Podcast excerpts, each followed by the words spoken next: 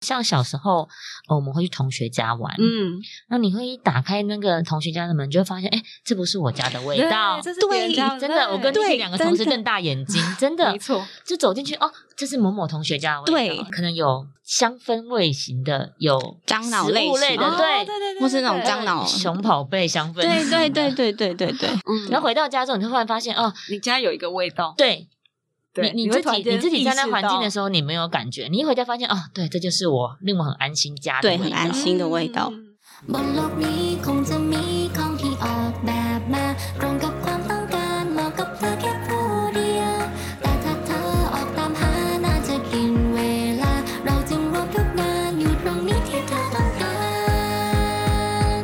迎大家收听本集新的听口聊聊。这期的节目呢，是希望透过轻松聊天的访谈方式，可以让大家更了解设计、创业还有拼购，然后也提供大家对理想生活有更多美好的想象。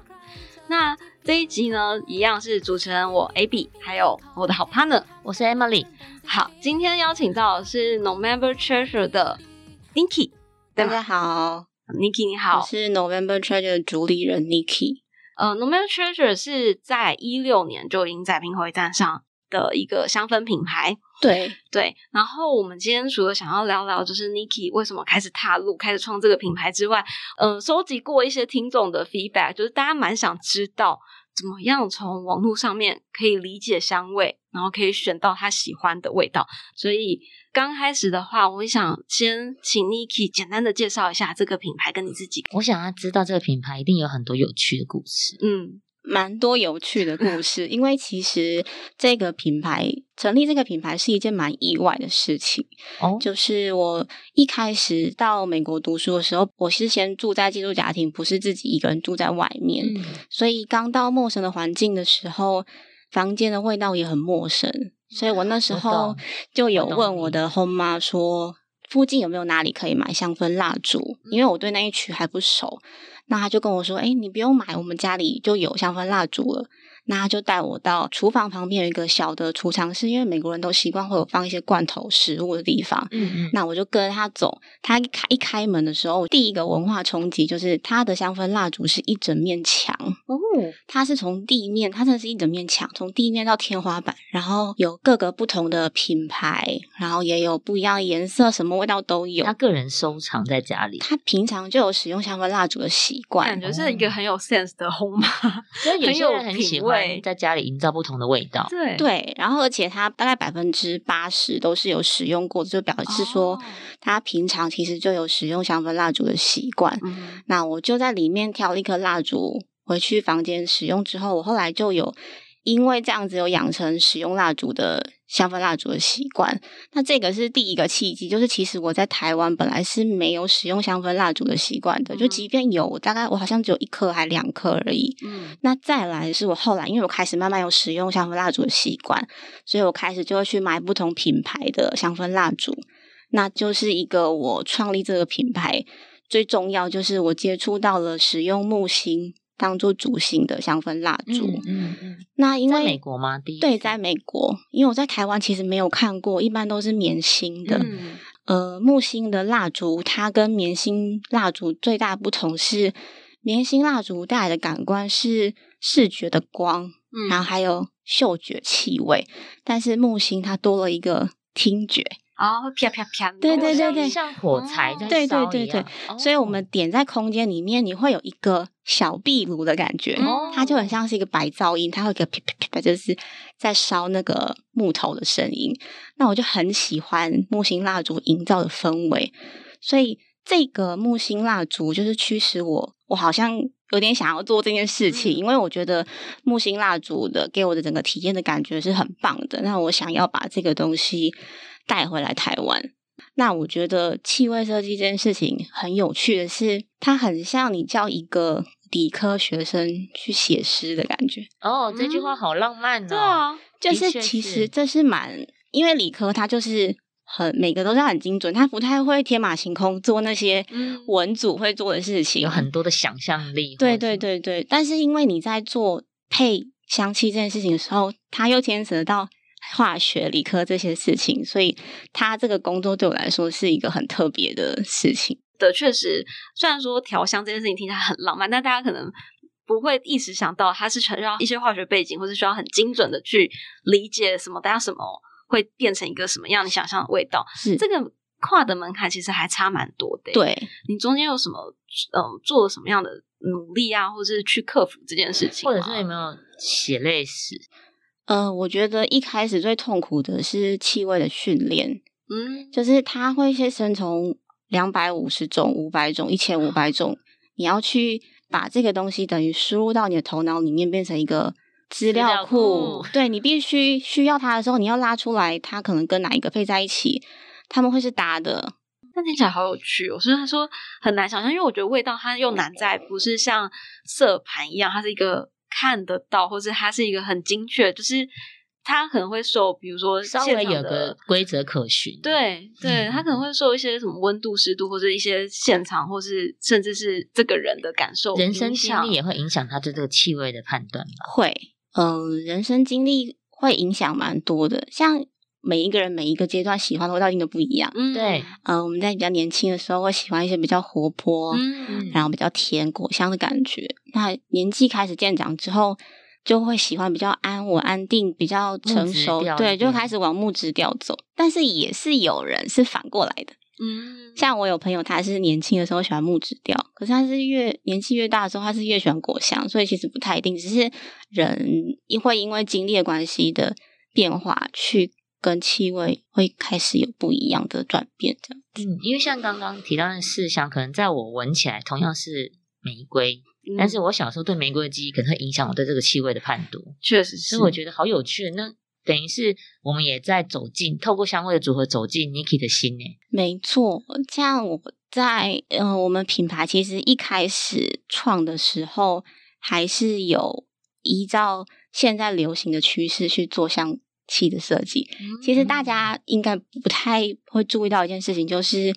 气味它是有跟时装一样，它每一季有流行的哦，走向。你会发现这一季大家每个品牌推出的香气，它会是一个路线。嗯它会造成一个流行，嗯所以那一阵子的客人可能会比较喜欢那一个类型的。嗯所以品牌一开始在前几年的时候，我大概如果百分之百有百分之七十到八十是符合消费者去做香气的走向的。嗯到二零一九年的时候，我是第一次以我自己的故事去推出一个系列，叫做游子。嗯嗯它是故事的概念是一个想家的小孩那去做出这个系列的味道。那这个系列味道是我小时候外婆家的，对外婆家的记忆。那这个系列它是有三个香气，它是包含了木质调、花香跟果香。那分别代表的是外婆家的味道，还有四合院的花园跟果菜园的味道。哦，那这个味道比较特别，是它可能可以成为我人生中就是印象最深刻跟记忆最深的一件事情，就是这个味道刚推出的时候，我是没有办法完整的跟客人介绍完这个味道的故事，我会想要哭。哦，真的是把自己的生命历程放进去，在里头。对，然后他反映给我是客人闻到味道，在我面前掉眼泪，真的啊、哦，对所以是大家会有共鸣的共同的的记忆。嗯对对对。我觉得味道魅力就在这里，它可以勾起不同时期。你其实大家可能不会注意到，像你这个外婆家味道，它其实也原本也不是香味，它只是一个回忆它是一个环境的味道。对对对对对对，你在无形之中。但如果可以透过像调香这样子的能力，把它 recreate 出来，是一件我觉得很棒的事情。对，那个就是一个环境气氛的营造。嗯，所以为什么我们第一个品牌或是蜡烛，也是这个关系，而不是香水？嗯，哦，因为香氛蜡烛它就是需要它要营造就是一个空间的感觉，它可以马上带你到另外一个地方。嗯你可能闭起眼睛，你今天点的是一个森林感的植物调的，你可能睡觉或是你在看书的时候，你会有一种在大自然的感觉。嗯对，就是它是一个环境的营造，所以我觉得香氛蜡烛这个东西对我来说，就是会越来越喜欢，就是因为这样子，就是气味它是一个记忆的触发点跟一个连接。嗯对了解。但我觉得刚刚 Niki 有提到一个很有趣的点是，香味它是有流行性的。对这个东西确实是可能我们在那个领域你也比较会少会注意到，说其实我们是被潮流带着走的。我觉得有更多人，如果他会主动去找香氛的时候，他应该会很想找到属于自己的味道。那在这个过程中，你有没有什么一些方式可以教大家去找到自己想要的味道这件事情，或是符合自己的？还有一些什么诀窍吗？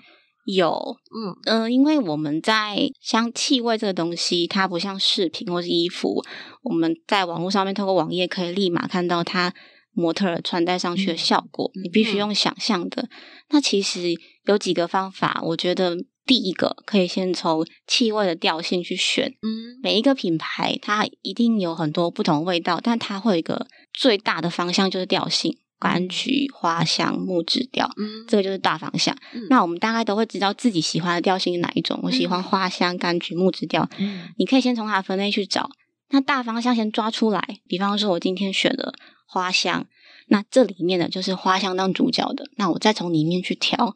那接下来我们要看的是从蛛丝马迹去看，就是我们现在点进去大分类了，它是所有花香都出来了。你可以从名字去看，嗯取名的时候，通常会是想要让你体验那个意境，最快的能够找到。比方说你喜欢玫瑰，你可以找名字里面有 rose 的，或者是它的想要营造的氛围是什么，你可以从它的名字去看。这个是第二个，我常常在里面看到一些我可能一辈子也没闻过的花香，是我可以怎么，嗯我可以怎么去木木头？我真的没有想象过，什么雪松到底是一个什么？没没听过，我们知识没有那么渊博的情况下可，以怎么办？这个其实是蛮正常的，因为现在的原料越来越多了，嗯所以它越来越多元。那像我我自己的习惯是，我们在气味叙述的时候，一定会有一个，不只是只有香表，就是里面有什么味道，什么味道，嗯它一定会有个气味的叙述。气味的叙述就是帮助你快一点进入那个状态，你可以知道说这个味道闻起来，比方说它可能是你脚踩在森林里面，然后空气很干燥，或者是它是该带给你是那种小木温暖的感觉，你在烧火柴，就是那个氛围，它能够让你比较快了解到那个感觉，或者是你选的是玫瑰，它可能告诉你它是掉进一个玫瑰花海里面，嗯或者是你今天选的柑橘，它告诉你这个带给你是一个像 Mojito 嗯哦调酒那一种薄荷凉凉的感觉，就是你可以从它气味的叙述去找。哦，这个很赞诶，因为我每次在挑的时候，我都会很介意它里面的成分是什么。但其实老实说，你不是专家，你其实也看不懂，你也跟那个气味完全连接不起来。但如果我们回到你刚刚提到想象，好像就可以解决这件事，对，应该说不能只看成分，不能看品名。好像要看文案，因为以前我不是说，如果我是消费者的情况下，我有时候就觉得这些文案有一点点像是，就是我有时候会，我有时候会太快略过。我觉得老实说，就是因为会觉得好像我直接看调性里面有什么比较快比较快，对，但是因为可能是会因为成分比例的不同，所以其实应该要用更用心的去感受这个品牌他们在写这个文案的时候，是真的有想要传达的东西。我现在的理解会是这样子，因为对以前我会觉得说，哦，那个文案就是为了填补这个空白的绝对不是，绝 对不是。因为像我在做味道的时候，是先有故事架构，才会有下一个气味的设计出来，所以那个文案其实是很重要的。懂像比方说，我们今天如果我们跳过文案不看，我们嗯只看香表的话，比方说里面写的玫瑰、百合跟茉莉，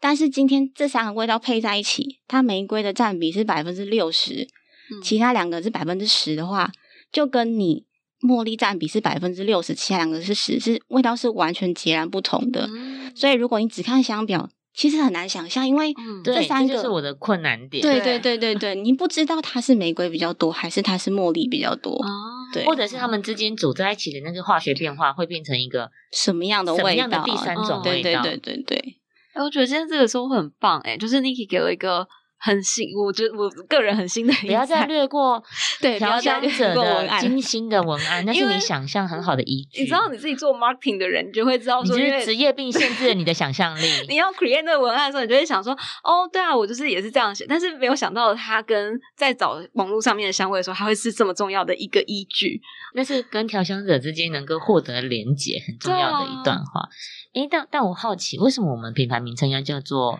November Treasure？其实这个名字 November Trade 其实它就是这个品牌是在十一月的时候诞生的，哦哦，但是它比较特别是它的字母的前面的缩写起来是我的名字，我本名叫 NT。哦，对，然后另外一个其实是我是南投出生的小孩，他的缩写是南投对的是。好可对对爱哦！这这是真的是对你很有意义啊，这是对我来说，对，但是对消费者来说其实没有什么意思。没有对消费者来说，你的产品才有意义。对。但是这样讲完之后，就这些连接，突然间我有点鸡皮疙瘩，就是 它其实很多层含义。懂那个鸡皮疙瘩，就是我在跟客人在有对话的时候，有时候是透过眼神的交流的时候，我自己也会有鸡皮疙瘩。嗯对对对嗯哎，那我们有创造过属于南投的特殊的回忆香氛吗？还是就是外婆家？就是现在就是外婆家那个系列，哦那其实那个系列是有衍生出来另外一个商品，就是其实我们本来的香氛蜡烛是只有两百克玻璃装的，嗯但因为那个系列的关系，我们开始推出旅行的小蜡烛，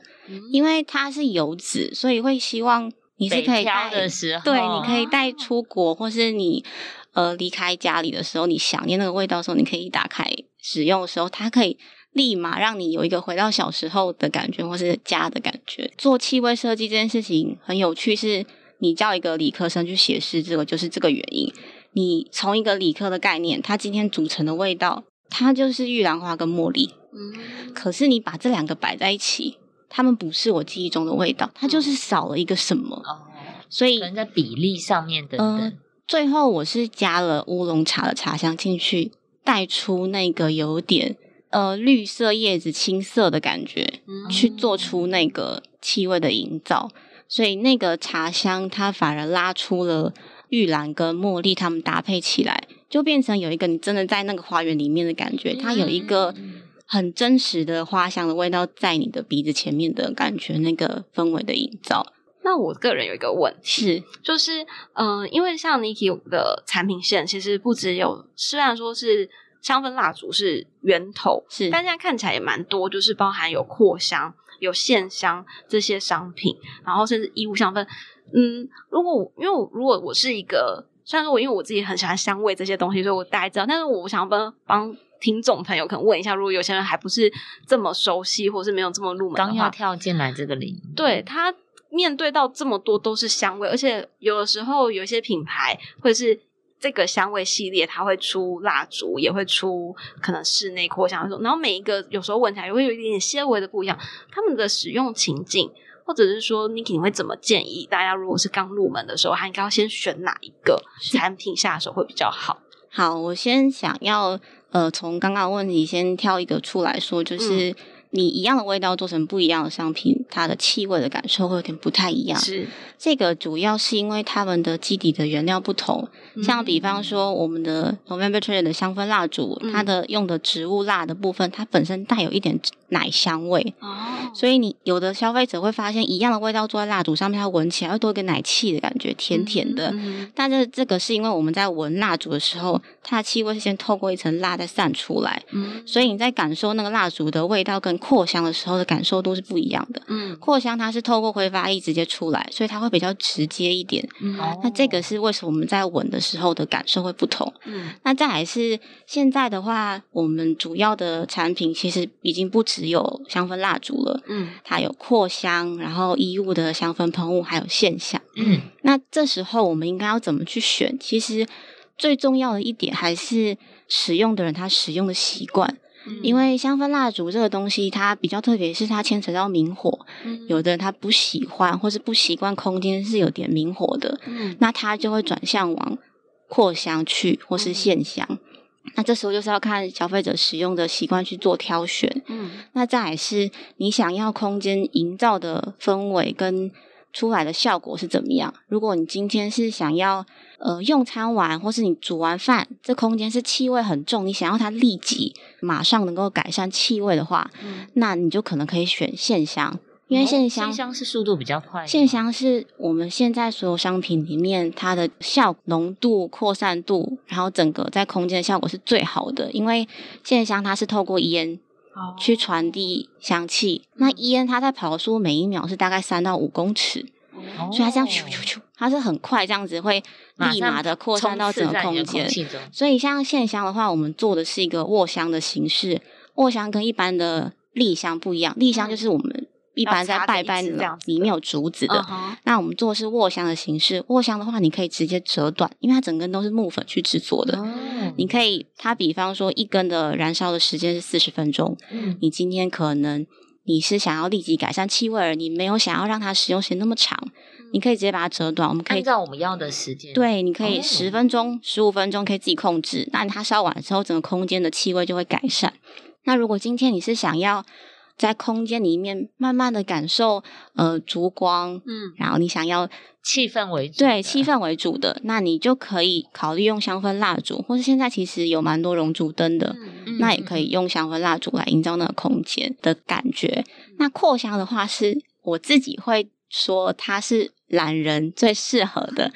因为它只要你扩香条插进去摆着，它空间里面就会一直有那个气味。你回家一打开门就会有味道，你也不需要哦另外去做额外的动作才能够有气味出来。但是扩香的话，它是跟其他两个比较，嗯它是气味的传递效果是最弱的，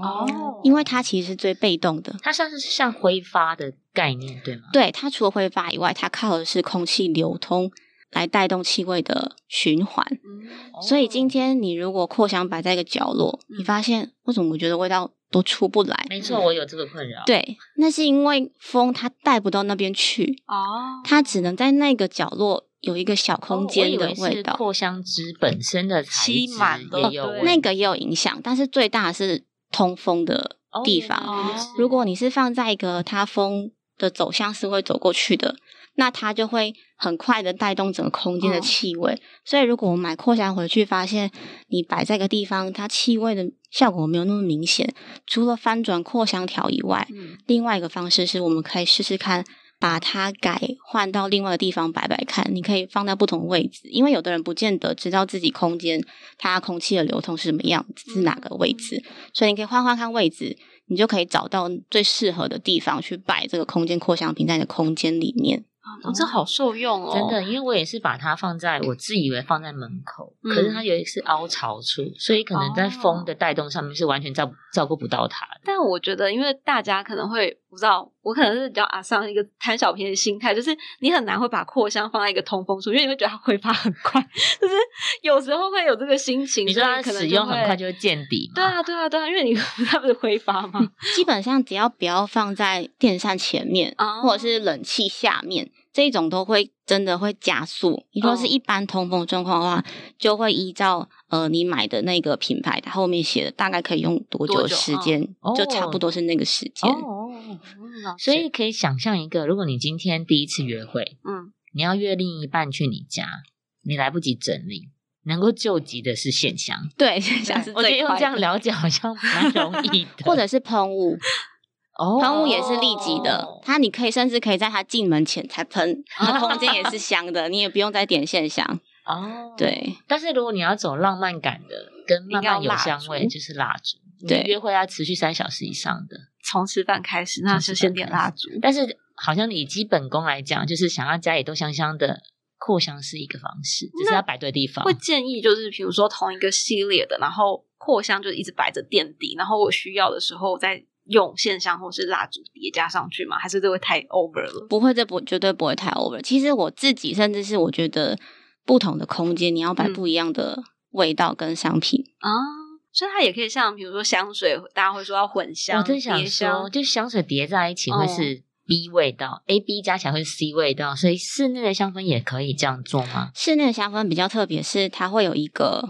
中间会有一点模糊的地方，让你有个渐进的感觉。啊，因为你空间大，你会有一个过渡。对，所以比方说，你今天房间因为摆的是花香，你书房摆的是木质调，中间可能隔一点距离，你走过去的时候，它会是一个转换的对，但它不会像是像我们刚刚说香水叠在一起，它会有一个新的味道。哦对对，它的感觉是，除非你是在一个空间里面摆了两个不一样的味道，才会有刚刚说才会的，mix 在一起。对，才会 mix 在一起。嗯，所以我觉得如果家里可能不是空间很大，也可以用这种不同的香味的方式去营造一个转场的感觉，应该也会蛮不错的。哦转场感觉很不错。啊，对因为租屋处有时候比较可能比较难，就是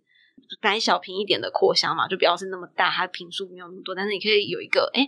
自己做出一个转换感，好像也蛮不错。或者是心情不一样的时候，我可以用香氛蜡烛去营造。我今天比较嗯烦躁，我点一个比较清爽。对，这个是香氛蜡烛另外一个好处，因为扩香瓶我们开了之后，通常它就是一个味道固定在挥发，嗯但这个就是为什么我当初那个红妈它有这么多不同蜡烛的原因。嗯，它可能搭配不同的节日、节庆、心情，它会去使用不同的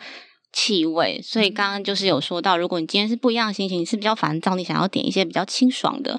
或者是我现在需要静下来，我想要先消木质调安定的，你就可以因因为这个去做挑选不一样的味道的香氛蜡烛来做使用。刚刚讲到，就是我们有就是很多产品嘛，包含蜡烛啊，然后扩香型，然后我觉得扩香好像应该算是大家比较容易先入手的一个东西，因为它没有什么火啊要准备的。我觉得对线上应该算是很进比较阶了，对，然后再是蜡烛，然后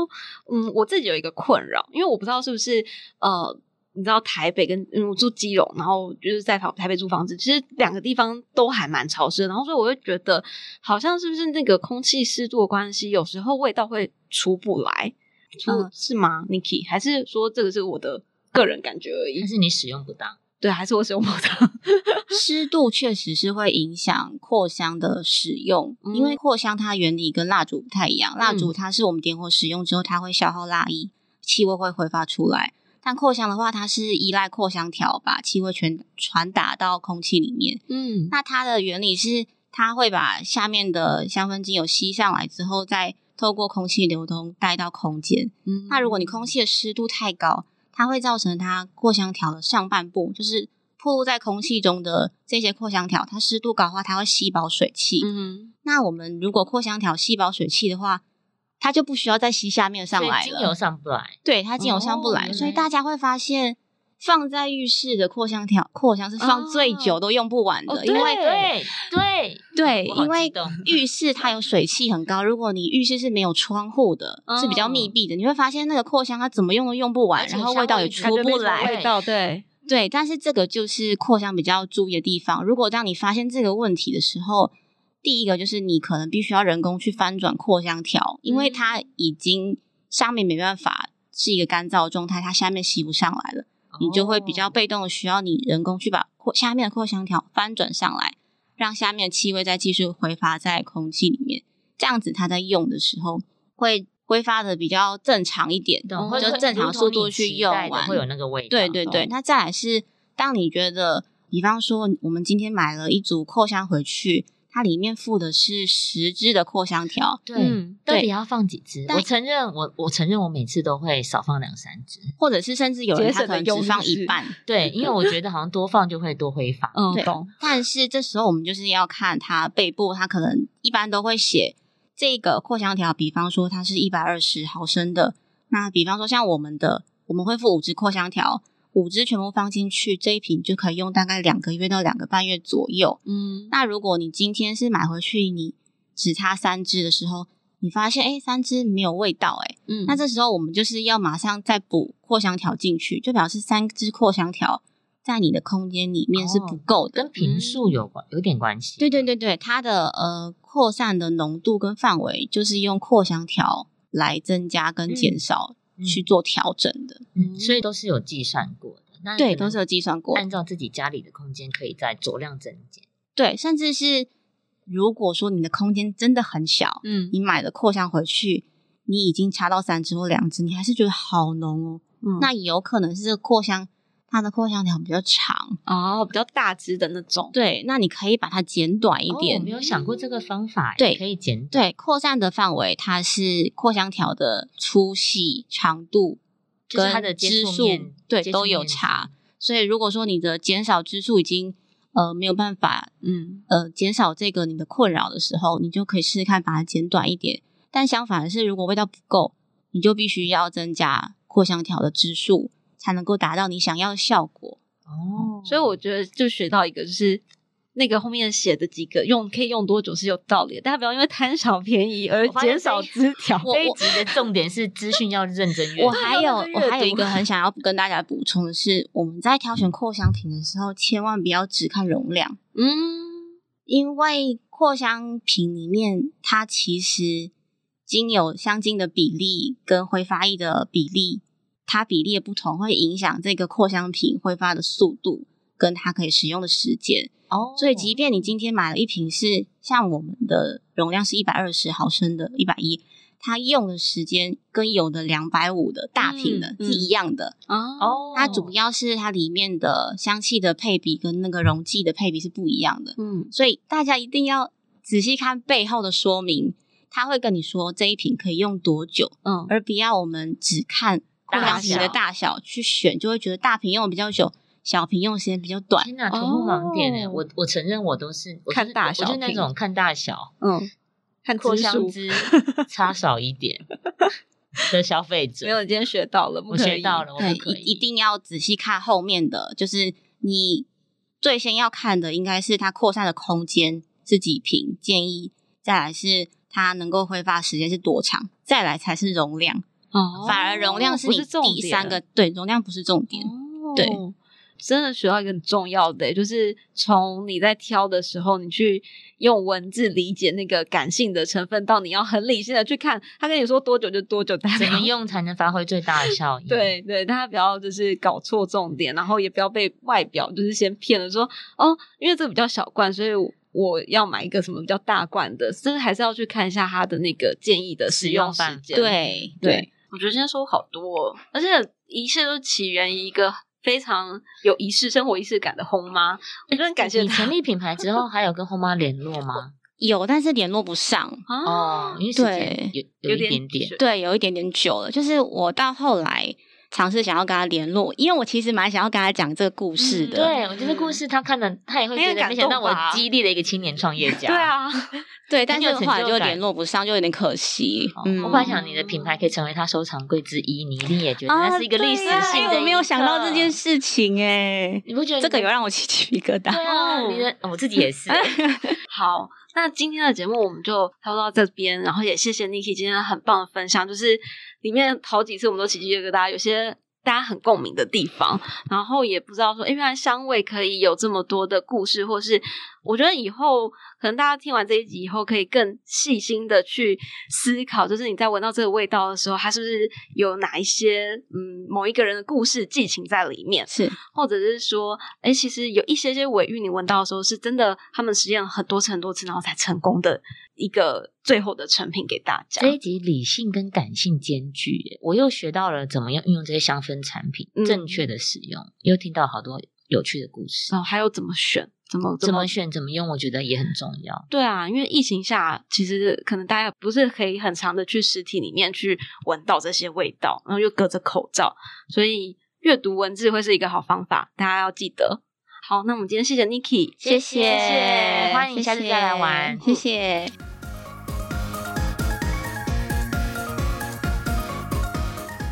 这一期的好品牌呢，会由我来推荐。然后我不知道大家有没有发现，近期其实韩国的插画系列的文创商品很厉害，你有超可爱看到吗？我个人是粉丝，超可爱。对它的风格，呃，如果大家现在手边有苹果 App 可以打开，然后打呃韩国文创，应该就会看到很多他们的系列。我觉得真的是不管是少女还是你知道已经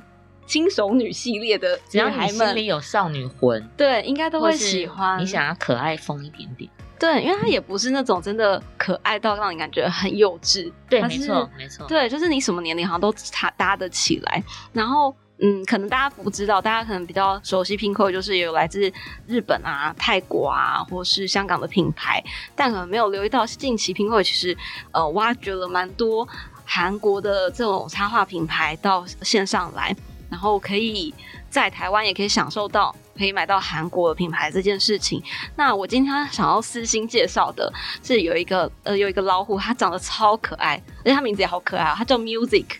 我们刚刚还想了很久，想说它到底怎么念，因为它的拼音很特别，它是 M U Z I K。它是一个呃，它的老虎形象，我觉得就是胖胖，然后懒懒的，就是真的，不管放在什么地方，杯子上面啊，或者是手机壳上面，都看起来超疗愈，很疗愈。我觉得现在我们工作繁忙的时候，突然翻起手机壳，哇，哦。刚刚那些会的乌乌烟瘴气都没了。没错，就是很想变成那只胖胖虎一样。它如果如果大家真的英文搜不到的话，可以挡胖胖老虎，应该是它中文比较好搜寻的名字。然后我真的是私信，因为我现在有一些已经放在欲望清单，还没有正式下单。但是我觉得它的杯子啊，跟而且它好可爱，是它还画了三种颜色，它们好像是三兄弟的老虎，有黑色的、白色跟橘色的。然后整个形象这样圆滚滚的，然后感觉就是它趴在地上啊，或者是懒在床上的那种感觉。呃，它的杯子我觉得很棒的是，它都是玻璃杯。我很喜欢它的杯子。对，你会觉得杯子不管你装一般的开水或者是啤酒啊，其他果汁，看起来都很疗愈。或者是夏天，就是一些有颜色的饮料都在上面，虽然不健康，但是看起来就超疗愈的。自己可以为自己的夏日心情配色。对，然后我其实有一个我放在我的愿望清单已经有点久了，是还有一个是 Bravo 玻璃啤酒杯，它是专门 for 啤酒，因为它的那个造型是最后上面有一点小漱口，就很像那个铝罐的易开罐那样的造型，哦所以感觉是它可以把那个泡沫你知道集中在上面，你这夏天很需要。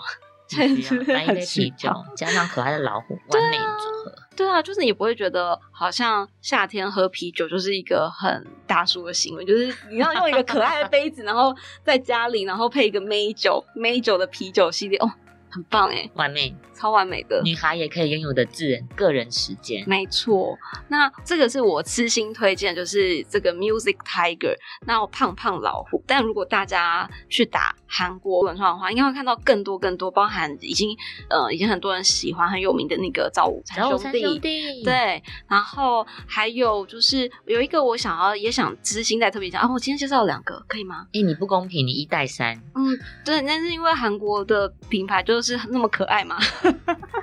我要私心，我要私心，因为有一个我也想也想跟大家特别讲，有一个叫做呃 Coffee and